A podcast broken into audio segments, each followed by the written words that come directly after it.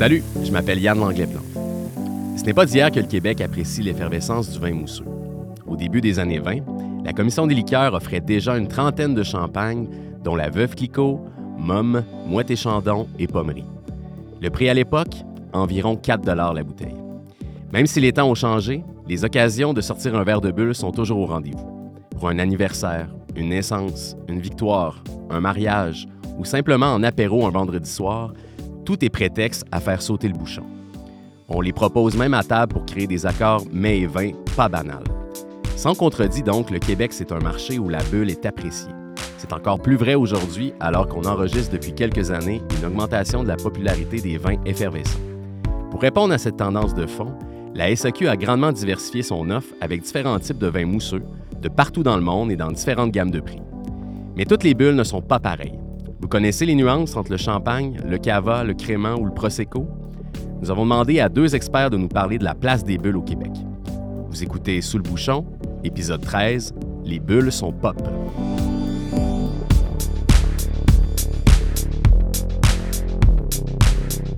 Je suis en compagnie de Simon Bourbeau, responsable de la catégorie célébration à la SAQ, et de Guénaël Rével, qu'on appelle aussi Monsieur Bulle. Alors, merci d'être là avec nous euh, tous les deux. Bonjour. Bonjour Yann. Euh, Guénaël, je comprends que toi, tu es comme un peu Obélix dans la potion magique. Tu es tombé euh, directement dans, dans, dans, les bulles euh, très, très tôt. Là. Tôt, mais pas tant que ça, moi. Ok. C'est- C'est venu de mon parcours euh, universitaire. Parce qu'à la base, j'ai fait des études d'histoire, d'histoire de l'art, et j'étais en fait au départ artiste peintre. Et je suis venu à la sommellerie parce que, par hasard, j'ai fait l'université de Bordeaux, le DUAD. Mais c'était pour la passion du, du vin. Et c'est parce que, à la base, euh, j'ai une maîtrise en, en histoire euh, que euh, je me suis intéressé au champagne. D'abord parce que je l'aimais, c'est sûr. Mhm. Mais c'est surtout parce que le terroir de Champagne est profondément lié à l'histoire de France. Donc en fait, je suis, je suis venu aux bulles euh, grâce à ma passion pour l'histoire. Simon, de ton côté, c'est ton deuxième passage à Sous le bouchon. Rappelle-nous ce que tu fais à la SAQ. Oui, en fait, Yann, je m'occupe de toutes les catégories spiritueux et univers de célébration ainsi que tous les produits du Québec. Donc, euh, ça fait trois ans que j'étais à SAQ. Et puis, j'ai euh, eu la chance d'être initié rapidement aux bulles euh, suite à mon arrivée à la SAQ. Pas moins de trois semaines après mon arrivée, j'ai eu la chance d'aller en Champagne. Donc, euh, j'ai baigné dedans dès le début. Et puis, depuis ce voyage, je te dirais que j'ai une affection particulière pour la bulle.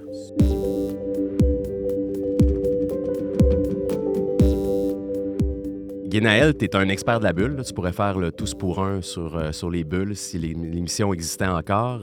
tu es un expert ici, mais aussi à l'international. Tu es un passionné d'histoire, tu nous l'as dit. D'où viennent les bulles? On sait que le vin existe depuis très, très, très longtemps, mais comment les bulles ont vu le jour?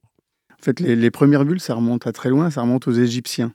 La, première mention de, quelque chose, d'un vin, sans doute pas de raisin, on pense plus que c'est un vin de figue, euh, remonte à un papyrus qu'on a retrouvé euh, d'une commande euh, d'un vin local par, on va dire, un, un seigneur local. C'était même pas euh, au niveau des, des pharaons, hein, même si c'est l'Égypte du, c'est l'Égypte copte, donc deuxième siècle avant Jésus-Christ. Et c'est, simplement un document qui dit qu'un vin est en train de faire des bulles. Donc en fait, c'est une fermentation, sauf qu'à l'époque, on ne savait pas ce que c'était. Donc ça, c'est vraiment le premier document. Après, il faut faire un bond de, on va dire, pratiquement 16 siècles dans, dans le temps. Et on en vient à, à Limoux, 1544, où là, c'est un document du seigneur d'Arc, euh, d'où justement les premières bulles de la cave coopérative Sieur d'Arc. En fait, c'est le Sieur d'Arc qui demande également une commande. Et en fait, c'est parce qu'il demande des flascons, des flacons, qu'on suppose que euh, le vin était effervescent, parce que sinon, le vin n'était jamais vendu en bouteille à ce moment-là. Le- le- L'embouteillage du vin, en règle générale, ça va vraiment arriver fin 17e, même 18e siècle. Et alors, on a donné, l'OIV a donné la paternité des bulles en bouteille à Limoux, mais on sait très bien aujourd'hui, il y a d'autres documents dans le monde, et pour les avoir euh, lus ailleurs dans le monde, euh, il est mention de bulles dans un contenant ailleurs qu'à Limoux et avant Limoux. Mais, c'est vrai que les Limouxins n'aiment pas qu'on le dise. Je devine que c'est complexe, mais en quelques mots, euh, tu peux-tu nous expliquer c'est quoi la différence entre un champagne, un prosecco, un crément, un cava? Euh, on a toutes ces options au Québec sur nos tablettes ou euh, disponibles en ligne. Ouais. Et plus, Et plus même. Puis on voit bien qu'il y a une différence de prix, mais au-delà du prix, là, c'est quoi? la- Une bulle, c'est une bulle là, pour moi? là? Non. Euh, alors c'est vrai qu'aujourd'hui, on a une parfaite maîtrise de la méthode Charma ou Martinotti, euh, du nom des deux professeurs qui l'ont euh, développé. L'un est français, l'autre est italien. C'est le Prosecco. Donc ça, c'est une seconde fermentation, mais dans une cuve. Après, la méthode traditionnelle, c'est-à-dire celle qu'on emploie en Champagne, mais également en Catalogne pour le Cava, Franciacorta en Lombardie, et tous les créments, les huit en, France et le crément du Luxembourg. C'est également méthode traditionnelle. Donc là, c'est une seconde fermentation en bouteille. C'est-à-dire la seconde fermentation, elle a lieu avec le vin initial dans lequel on va remettre des levures.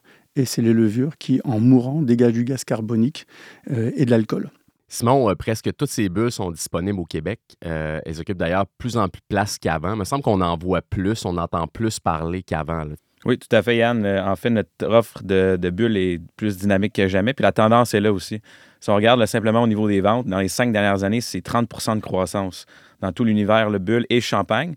Euh, à la SAQ, les catégories sont, différenciées, en fait, champagne et bulle, euh, mais c'est 28% sur cinq ans. On est rendu, là, grosso modo, à plus ou moins 700 produits disponibles de toutes bulles confondues. Évidemment, ils ne sont pas tous là en même temps. Des fois, on a des produits d'édition limitée ou euh, certains millésimes, par exemple, qui arrivent. Donc, euh, l'offre est... par l'eau. Exactement, exact, des, produits de spécialité. Donc, euh, comment l'assortiment est divisé? C'est à peu près 350 champagnes et 350 autres bulles. on parle ici de 230 millions de ventes annuelles.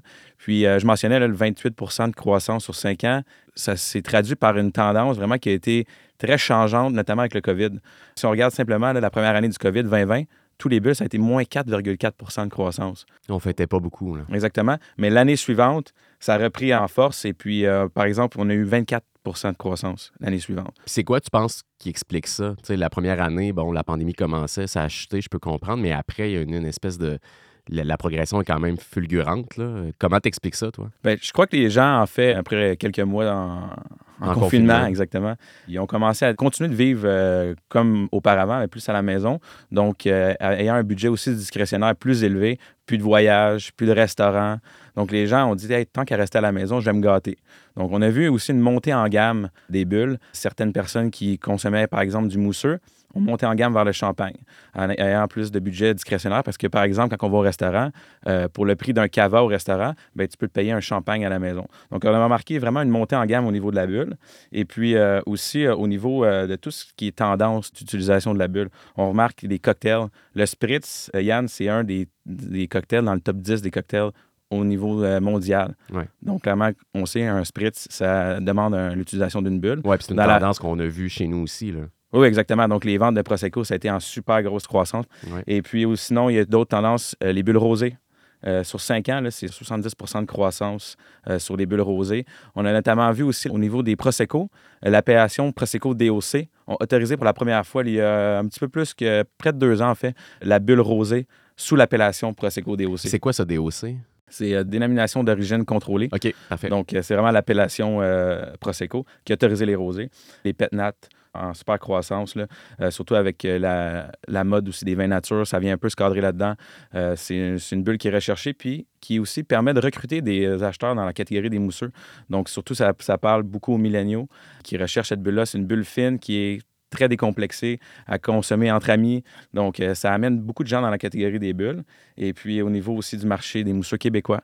Guénaël, ce phénomène-là d'augmentation, de, de, de, popularité des bulles, est-ce que c'est juste au Québec ou on le voit vraiment partout? Toi qui voyages beaucoup, là. On l'a vu même, on l'explique. Euh, le, boom s'est fait à partir des années 90. On a vraiment vu une production de vins effervescents augmenter. Alors pas sur les grandes appellations qu'on connaît comme la Champagne ou bien le, le Cava, parce qu'elles avaient déjà des productions très établies. En gros, la Champagne a toujours tourné autour de 300 millions de bouteilles, de vente, je veux dire annuelle, et puis le Cava 250. On l'explique, en partir de 89, qu'est-ce qui se passe dans le monde? Le mur de Berlin chute, et en fait, l'Europe de l'Est, elle s'ouvre, et elle s'ouvre pas seulement, on va dire, à la démocratie, elle s'ouvre aussi à des façons de consommer, et elle veut faire comme l'Ouest. Il va falloir répondre à ça. Et comme la Champagne est limitée dans sa production et ses ventes, et que les autres appellations également, qui est-ce qui va répondre à cette demande à l'Ouest, et c'est quand même 200 millions. entre les Russes, les Polonais, euh, enfin toute l'Europe de l'Est, la Bulgarie, enfin je ne vais pas tous les citer, il va falloir répondre à ça. Et les Italiens, et notamment la Vénétie, va y répondre. Il suffit simplement de regarder les chiffres. Quand vous regardez les chiffres de production du Prosecco en 1990, ils sont même pas à 100 millions de bouteilles. En 30 ans, ils vont euh, plus que quintupler. Ils vont répondre tout de suite. C'est des bulles, parce que pourquoi les gens veulent faire la fête comme on va dire euh, à l'ouest mais euh, ça coûte cher de faire la fête au champagne, donc on va le faire avec des bulles plus accessibles. Les Allemands vont un peu répondre avec leurs actes et, et donc leurs bulles à eux. Voilà. Alors ça, donc ça s'explique aujourd'hui quand on regarde, on va dire, la géopolitique euh, mondiale. puis il y a une valeur de symbole, tu sais, le champagne. Tout à fait. Il y, a une, valeur presque occidentale. Mais c'est ce que tu disais tout à l'heure. La Covid, c'est même un épiphénomène, mais tout petit phénomène. On a voulu faire la fête parce qu'on ne l'avait pas fait pendant deux ans, on était enfermés. Au bout d'un moment, on se dit, mince, j'ai fait un petit peu d'économie, j'ai pas dépensé, je suis pas allé au restaurant. Bah, au lieu d'acheter un cava à 25 piastres, je vais plutôt acheter une bouteille de champagne à 50. Donc là, 89, 90, ça s'explique. Par contre, ce qu'on arrive, ce qu'on n'avait pas vu arriver, aujourd'hui on l'explique, on l'a pas vu arriver, c'est la Chine. Sauf que la Chine, c'est seulement aujourd'hui, on pense, autour de 300 millions de consommateurs de vin, ce qui nous apparaît énorme en Occident, mais chez eux, c'est rien, puisqu'ils sont 1 milliard 400 millions. J'ai envie de dire, même la Chine, va falloir se méfier d'elle, de regarder, parce que le jour où les Chinois seront vraiment des consommateurs de vin, ce qu'ils ne sont pas encore, ça va faire mal à l'Occident, parce que je ne sais pas comment on va pouvoir répondre à leurs demandes de, de vin. La rareté est donc le principal facteur qui explique le prix élevé des champagnes sur le marché mondial. C'est qu'il y a de plus en plus de gens qui en veulent. Il y a à peu près le même nombre de bouteilles qui... qui, la rareté, l'exclusivité, les champenois ont toujours été les meilleurs pour euh, créer, on va dire, des, cuvées confidentielles. Alors c'est du flaconnage, hein, parce que le jus euh, va être le même à l'intérieur, mais on va habiller euh, la bouteille d'une certaine silhouette, euh, on va mettre un bouchon particulier. Les, champenois sont les rois pour ça, ils savent vendre. Et, mais le Prosecco, les, producteurs de Prosecco vont faire la même chose. Cava, on, commence à le voir. Les Allemands sont plus discrets avec ça, c'est l'aspect germanique, on est un peu plus sobre. C'est pour ça que les ects euh, sont consommés localement en Allemagne, mais on en voit très peu à, l'export. Puis Yann, aussi, pour revenir à la Champagne aussi, ils ont réussi finalement à en faire un produit de luxe. Mhm. Donc, c'est aussi ce qui explique le prix. Puis, outre euh, l'offre et la demande, il y a aussi tout ce qui est dans, les dernières années là, avec euh, euh, l'inflation, le prix des matières premières. Écoute, c'est pas compliqué. En, Champagne, récemment, il y a eu une pénurie de coiffe. Donc, ça, ça, a monté le prix aussi des, des, matières premières. Donc, il y a ça aussi qui vient en jeu, mais clairement aussi la demande mondiale qui a augmenté versus l'offre vient expliquer euh, ça. La coiffe, c'est quoi exactement? La coiffe, c'est ce qui englobe le muselet et la plaque sur, un, sur un champagne. Et d'ailleurs, bah, c'est parce que j'en reviens, donc je peux vous en parler.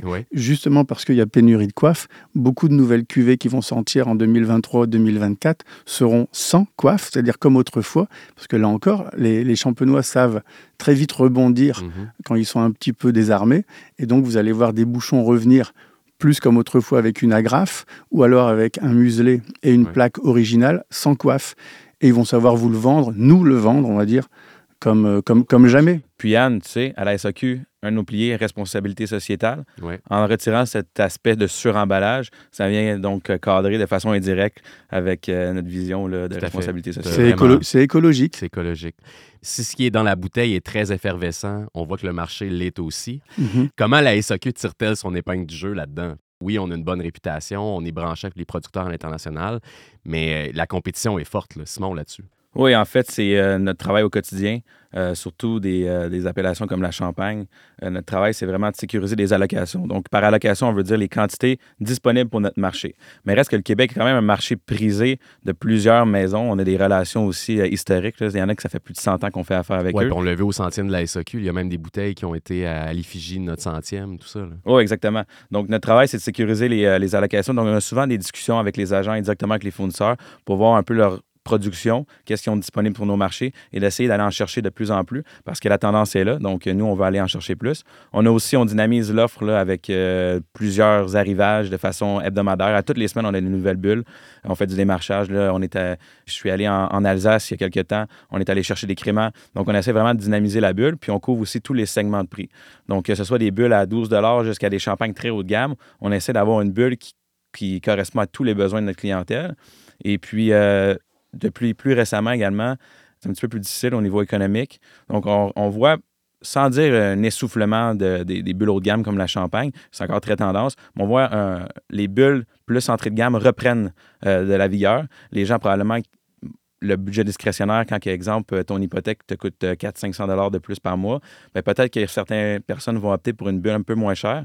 Donc, on a cette sensibilité-là aussi. Par exemple, à l'arrivée des fêtes qui s'en vient, on a augmenté nos achats de champagne entrée de gamme entre des prix de 40-50 Donc, les amateurs de champagne qui vont vouloir se gâter avec un, champagne pourront trouver euh, chaussures à leur pas y laisser leur chemise nécessairement puis être capable, euh, capable d'avoir une bonne bulle à un bon prix, un bon rapport qualité-prix. Puis quand on est en conversation aussi avec ces fournisseurs-là pour avoir plus de, de quantité, reste que le marché québécois est super important je reviens encore à la Champagne. Euh, le Canada, c'est le marché numéro 10 en termes d'exportation euh, dans le monde au niveau de la Champagne. Puis le Québec représente 50 de ce volume-là. Donc, si on, prend le Québec, on l'isole, ça reste un marché super important euh, pour l'exportation de champagne. Oui, tout à fait.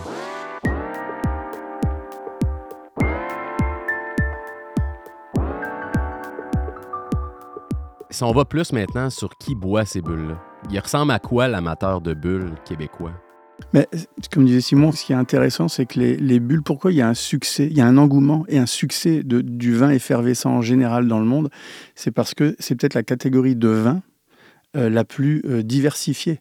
Au niveau tarifaire, ça va de, en gros, ici, 10 hein, dollars jusqu'à évidemment 500, mais c'est surtout, vous l'avez en blanc, en rosé, en rouge, mhm. En sucrosité, même chose. On va de 0 jusqu'à 50 grammes de sucre. Bon, aujourd'hui, il y a un petit engouement sur les 0 à 12 grammes, 0,5 grammes, mais ça, c'est une mode.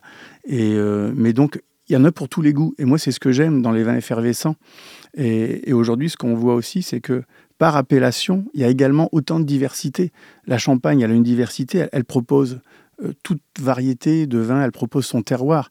Et d'ailleurs, elle est en train de changer sa communication. Parce que pendant longtemps, la Champagne a vendu du vin festif, mhm. donc un côté frivole, un peu superficiel. Mais la Champagne a cette force qu'elle sait aussi proposer son terroir et on voit des cuvées, des blancs de blanc, des blancs de noir, des cuvées sans sucre, avec sucre. il y a une variété. donc il y, a un ajustement qui se fait dans le marché. C'est la force de la Champagne. Elle a toujours, toujours su s'ajuster et même dans, dans, les crises. Puis elle évolue aussi euh, en ce sens que le terroir champenois se convertit de plus en plus aussi en bio biodynamie. Donc, on, voit aussi la tendance vers les euh, champagnes de vignerons, des, champagnes qui proviennent d'un seul vigneron avec ses propres euh, raisins. Alors, euh, on, voit que ça dynamise beaucoup la champagne. Puis Simon, au niveau du profil Inspire, par exemple, du client qui achète de la bulle, ça, ressemble à quoi? Je dirais qu'avec le nombre de clients qui achètent de la bulle, puis les, les différents segments dans les bulles, c'est difficile d'établir un seul profil pour l'ensemble des bulles. Mais je peux te dire que c'est l'acheteur de, de bulles, c'est 865 000 clients inspire à la SAQ. OK, quand même. Donc, euh, sur 1,9 à peu près. Oui, exactement. Donc, c'est 45% des, clients de la SAQ qui ont acheté une bulle. Quand on y pense, c'est quand même 55% des clients qui n'ont jamais acheté de bulle. Ouais. Donc, euh, je crois que les gens, là, ils n'osent pas la bulle, en fait. Mm. Euh, ça peut paraître des fois too much, arriver chez quelqu'un avec une bulle pour l'apéro, mm-hmm. mais il y a une bulle pour toute occasion, en fait, que ce soit le brunch, l'apéro, aller au parc entre amis je veux dire, la bulle doit être décomplexée. Il faut l'oser. La bulle peut pas être intimidée par Oui, puis on le voit, le même, tu sais, maintenant, dans un 5 à 7, c'est pas rare qu'on se voit servir un verre de bulle, même si c'est pas une occasion, il n'y a pas un mariage ou il n'y a pas un baptême ou quelque chose. Là. On, on prend un verre de bulle comme on aurait pris un verre de vin ou un spritz, par exemple. Ben, ça, ça, aura toujours l'effet euh, célébration. C'est le, pop, le fameux pop, hein, le, bouchon qui saute. Et euh, donc, c'est tout. C'est l'effet bulle, quoi. Mais on le remarque, ça, ça va maintenant au-delà de la Saint-Valentin, du jour de l'an, euh, du temps des fêtes, on voit une désaisonnalisation de la bulle. Oui, c'est ça, exactement. Donc, si on, recule là, il y a quelques années, euh, au mois de décembre, c'était 22% des ventes totales de bulles se passaient au mois de décembre. Maintenant, on est à 18% Ça peut paraître petit, ce 4% de différence, mais ça démontre un lissage des ventes sur l'année au complet. Donc, les gens, ils en consomment de façon continue euh, durant l'année.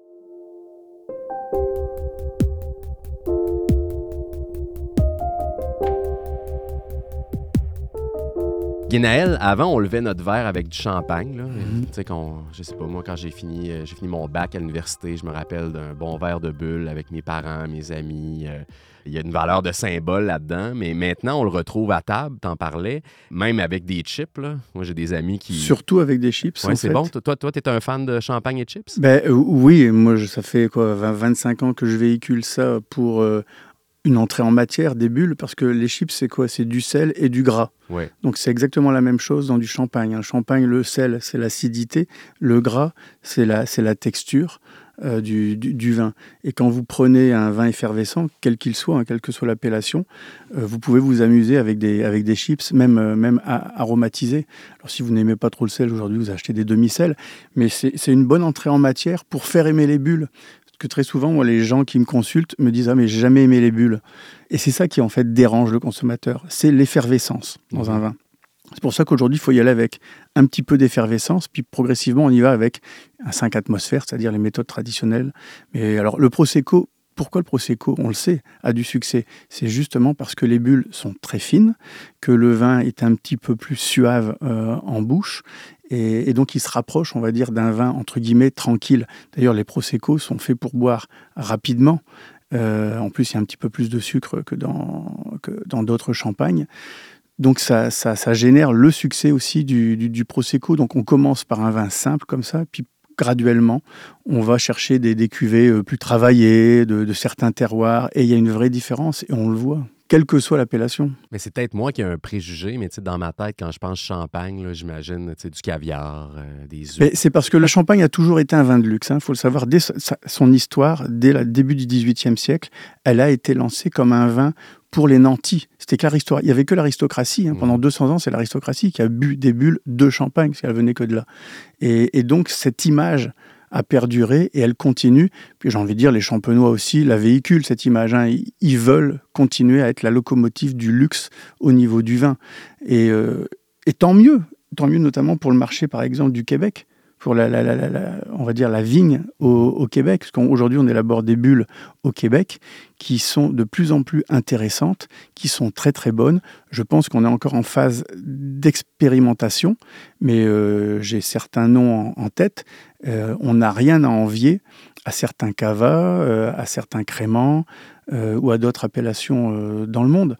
Mais on, on élabore des vins effervescents. Je le sais parce que je me fais l'ambassadeur des bulles du Québec, moi, quand je vais à l'étranger. Et autant il y a 20 ans, j'arrivais avec du vin de glace ou du cidre de glace du Québec. Aujourd'hui, j'arrive avec des bulles. Normal, je suis monsieur bulle. Ben, Et quand je leur montre ça à l'aveugle, je fais déguster des vins effervescents du Québec, sans leur dire d'où ça vient, il y en a beaucoup qui me disent Ah, ça fait un, un peu crémant, ça fait un peu Mhm. sec, ça dépend où on est, mais on n'est jamais au Québec. Mais euh, j'aimerais t'entendre sur, justement, on parlait des chips avec le- les bulles, mais il y a sûrement d'autres accords aussi. Bah oui. Je Ah sais bah, pas si mais tout. Des suggestions, des Ah suggestions. faire. ben, c'est, c'est- là encore, enfin, c'est sûr que je vais, je vais me faire l'ambassadeur des bulles, mais c'est le seul vin au monde qui se marie avec tout, avec tout mets. De- depuis le sucré salé, l'aigre doux, on a toujours une cuvée à cause de quoi? À cause des catégories, des catégories de dosage. Donc le sucre permet des accords hein, de, de, de 0 g, on va dire de 2 grammes jusqu'à 50 grammes. Vous allez chercher tout. La couleur va tout chercher. Euh, la variété des cépages euh, va être également un vecteur pour s'associer avec tel ou tel autre aliment. Donc tout, donc là je ne vais pas énumérer. Les classiques, c'est évidemment les fruits de mer, le poisson. Avec les mets iodés, c'est facile. Euh, avec le dessert, curieusement, moins. Mais là aussi, c'est dans l'histoire, on sait pourquoi on a véhiculé le champagne avec le dessert. Là, par contre, c'est un peu une erreur. J'ai pas le temps d'expliquer, mais, mais, mais c'est quand même très bien répertorié.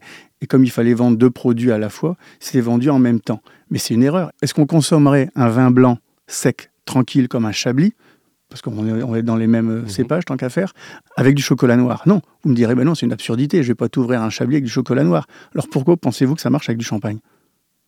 C'est une très bonne question. Ça marche pas, mais ça a été véhiculé, et tant mieux pour les champenois, ça a été véhiculé par les promoteurs, par les agences Mhm. de, de- vin euh, elles-mêmes. Justement, dans, la- dans, la- dans l'image du luxe, là, on a du chocolat noir qui, qui est- Ça va très bien avec, les demi-secs, les doux, tout ça, oui, parce qu'il y a du sucre. Et le sucre, donc, vient, euh, on va dire, contrer l'amertume du, du Mhm. chocolat. Alors aujourd'hui, il y a des subtilités. hein, quand, là, je généralise, mais on peut après trouver des crus de cacao ou bien des, des- des chocolats au, au lait pralinés. Mhm. Là, ça va bien aller avec certaines cuvées. Mais en règle générale, moi, quand je lisais ça dans mes études, chocolat et champagne, j'ai dit, mais c'est absurde. Parce que dans ce cas-là, autant le boire avec du Sancerre, du Chablis euh, euh, et, d'autres et vins blancs. Tout à fait, tout à fait. Je vais vous entendre tous les deux. Euh, Simon, tu l'as effleuré tantôt. On, on entend que les vendanges 2022 euh, sont assez exceptionnelles en, en Champagne, peut-être même euh, les meilleures depuis 15 ans. Ça veut dire quoi pour les prochaines bouteilles qui vont arriver chez nous? En fait, euh, ces vendanges-là, Yann, ça signifie entre autres qu'il va fort probablement, en fait, c'est sûr, il va y avoir un millésime 2022. Donc, euh, certaines maisons ne sortent pas toujours le millésime en même temps. Donc, euh, d'ici quelques années, en fait, on, va voir des millésimes 2022 entrer sur le marché puisque c'est un millésime exceptionnel au niveau de la qualité et du rendement. Oui, ah oui, c'était une, grande année. C'est-à-dire qu'il y a eu de la qualité, il y a eu du volume. Donc tant mieux, parce que l'année qui a précédé, ça a été complètement l'inverse. Euh, tant mieux pour eux. Et puis, ben, on verra. Donc certains, euh, pour le volume, ben, ça va faire des beaux vins de réserve. Puis c'est vrai que je m'attends à du millésime arriver ouais, à du millésime 2022. Ce qui ne veut pas dire d'ailleurs que les prix vont être gonflés. Il hein. faut, arrêter de penser ça aussi. Parce que sinon, euh, les millésimes seraient à chaque fois très très chers. Or, quand on regarde le marché, ça ne bouge pas trop. Mais on verra ça 2022, je pense que ce sera sur le marché vers 2028, 2030 pour les, tout premiers.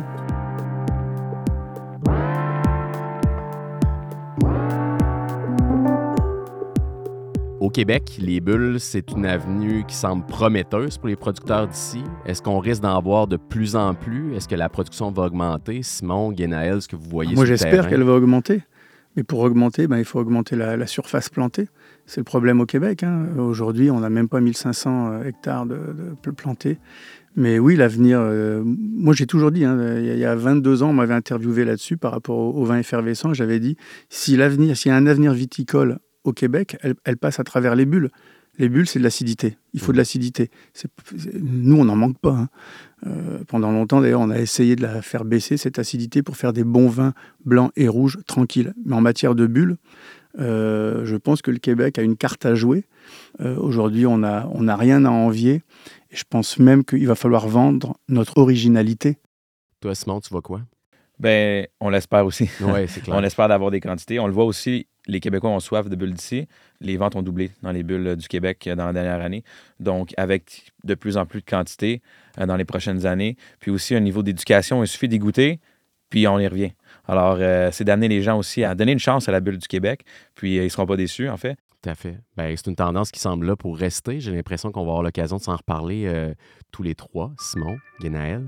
Donc, il faut oser la bulle, il ne faut pas se laisser intimider par elle. Puis, euh, que ce soit en apéro, en brunch, au parc, entre copains, toutes les occasions sont bonnes pour euh, prendre une bulle.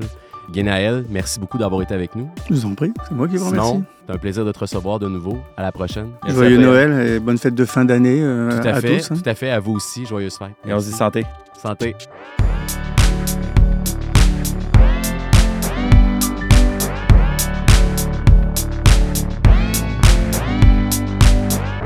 Le balado sur le bouchon est une production de la SAQ en collaboration avec Magneto. Idée originale, Yann Langlais-Plante et l'équipe des affaires publiques et communications de la SAQ. Prise de son, montage, mixage et musique, Antonin Viss. Merci à Linda Bouchard et Marie-Claude Nantel pour le contenu de cet épisode. Abonnez-vous et parlez de Sous le bouchon autour de vous. Je m'appelle Yann Langlais-Plante. Merci de nous avoir écoutés.